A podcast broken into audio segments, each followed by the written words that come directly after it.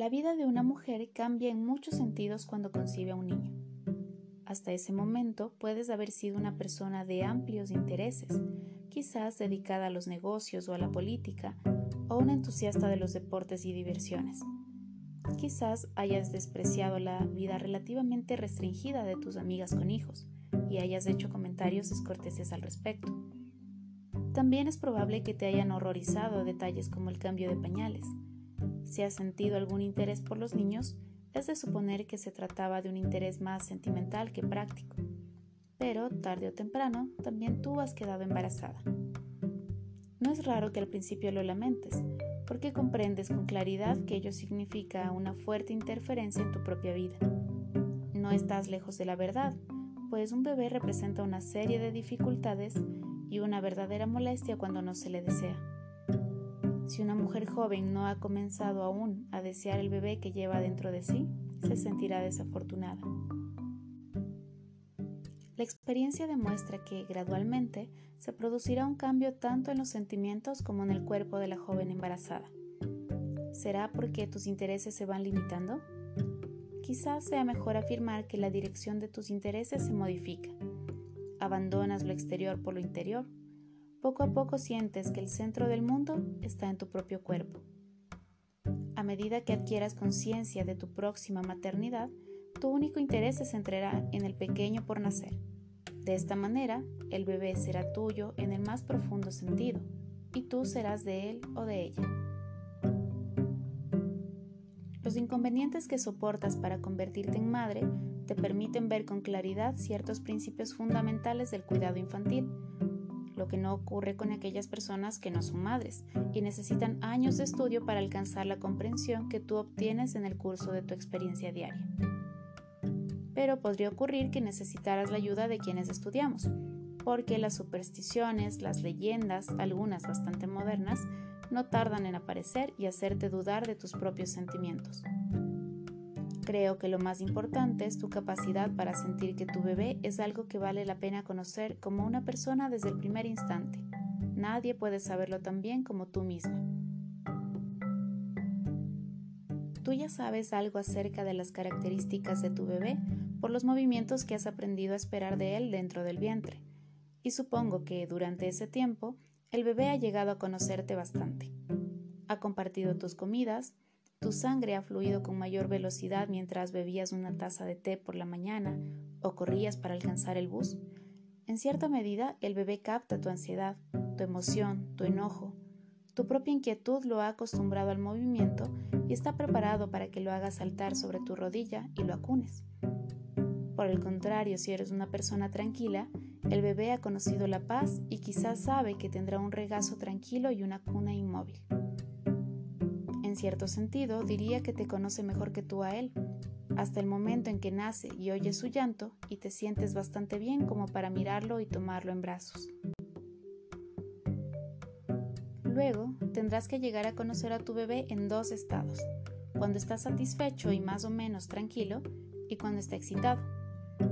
Al principio, en el primer estado estará casi siempre durmiendo, por lo tanto los momentos que pasa despierto pero tranquilo son preciosos. Sé que algunos bebés casi nunca logran sentirse satisfechos y lloran dando muestras de aflicción aún después de lactar, y no se duermen con facilidad, por lo que resulta muy difícil para la madre lograr un contacto satisfactorio.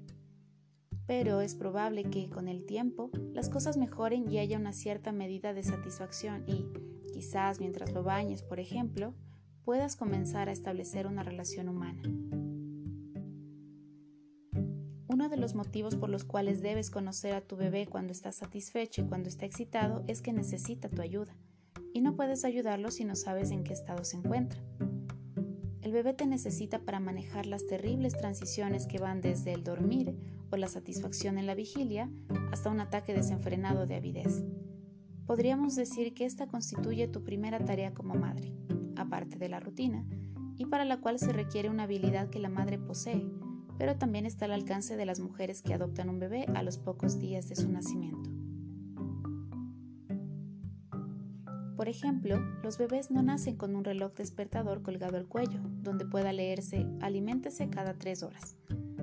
La alimentación regular es una comodidad para la madre o la persona que cría, pero un bebé no comienza necesariamente con el deseo de alimentarse de modo regular.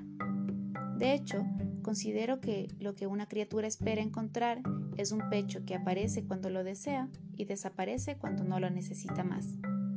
En ocasiones puede ser necesario que una madre dé el pecho de forma desordenada durante un breve periodo antes de que le sea posible seguir una rutina rígida adaptada a su comodidad.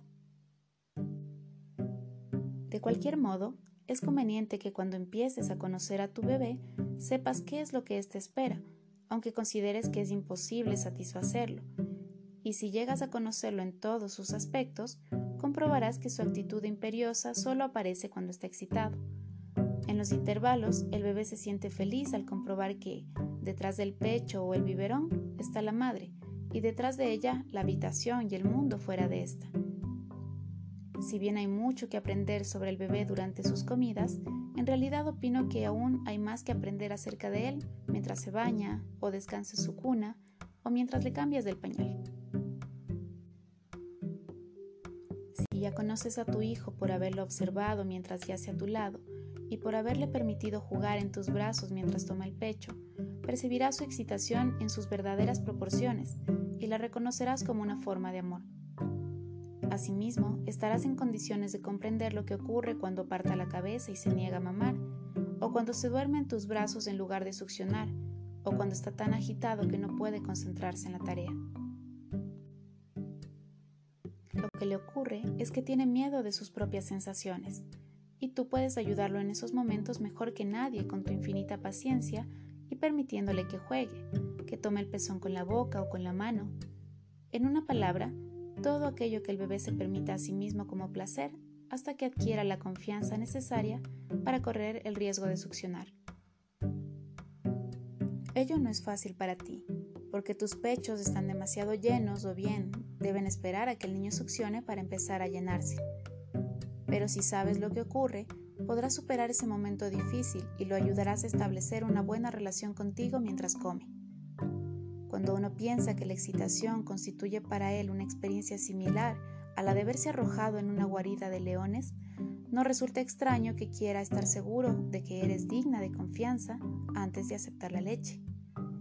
Dale tiempo y él te descubrirá, y de esta manera ambos llegarán a valorar incluso su ávido amor por el pecho. Creo que un elemento importante en la experiencia de una madre joven en el contacto temprano con su bebé es la seguridad de que su hijo es normal, cualquiera que sea el significado de este término.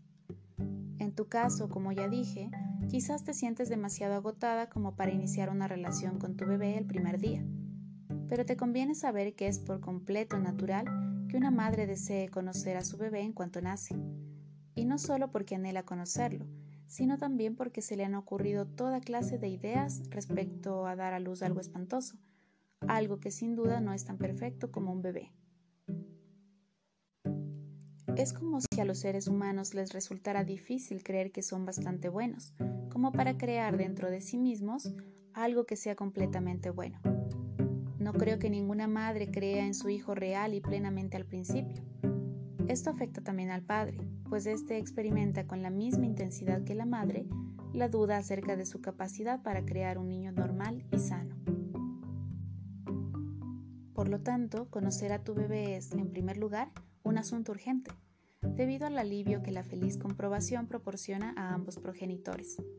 Superada esta etapa, tu amor y orgullo te impulsarán a conocer a tu hijo. Entonces lo observarás en detalle con el fin de proporcionarle la ayuda que necesita y que solo puede recibir de quien lo conoce mejor, es decir, de ti, su madre.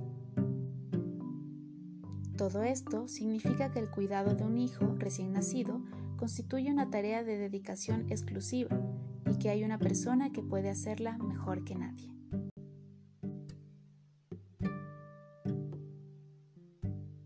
Este capítulo quisiera retomar la idea de que el amor y el vínculo entre madre e hijo no es estrictamente innato, más bien, se trata de una relación que se construye al tiempo en que se cuida al bebé y que es altamente significativa para ambos, pero es fundacional para el nuevo miembro de la familia.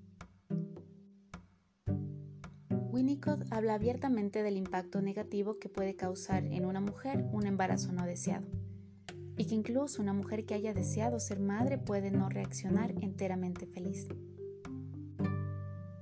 Si bien la cuestión del deseo y el rechazo materno requiere un abordaje más amplio y profundo que no realizaremos en este audiolibro, me parece importante insistir en la necesidad de desidealizar la maternidad y de que la maternidad sea una decisión autónoma, no forzada, porque desde mi experiencia en la atención a mujeres que son madres, ambos extremos impactan negativamente en la salud mental tanto de ellas como de sus hijos o hijas.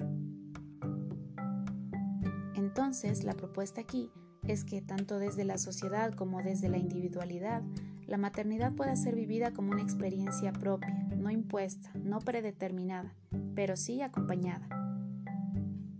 Ahora, de vuelta a la pregunta ¿cómo conocer a tu bebé? El autor invita a ver al bebé como un ser humano que vale la pena conocer, es decir, como a otra persona desde el primer instante. Señala también que la respuesta psicológica normal es que las cosas del mundo dejen de importarte tanto como las cosas que tienen que ver con tu hijo recién nacido y con tu nuevo rol. En este momento lo interior es central y será mejor que la familia, los amigos, la pareja, compañeros de trabajo incluso, puedan ocuparse del mundo exterior mientras tú transitas este viaje que, visto en retrospectiva, dura solo un instante.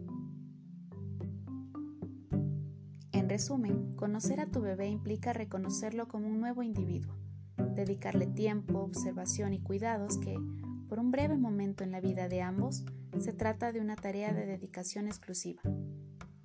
Pero también tu bebé te permite conocerte a ti en este nuevo rol. Espero que hayas disfrutado este capítulo. En el próximo revisaremos un poco más desde adentro la valiosa tarea de maternar a un nuevo miembro de la sociedad. Soy Alexandra Fuertes y si te gustaría compartir o profundizar en estas ideas respecto a la maternidad, te invito a contactarme a través de Instagram en arroba conciencia psicología. Te espero en el siguiente capítulo.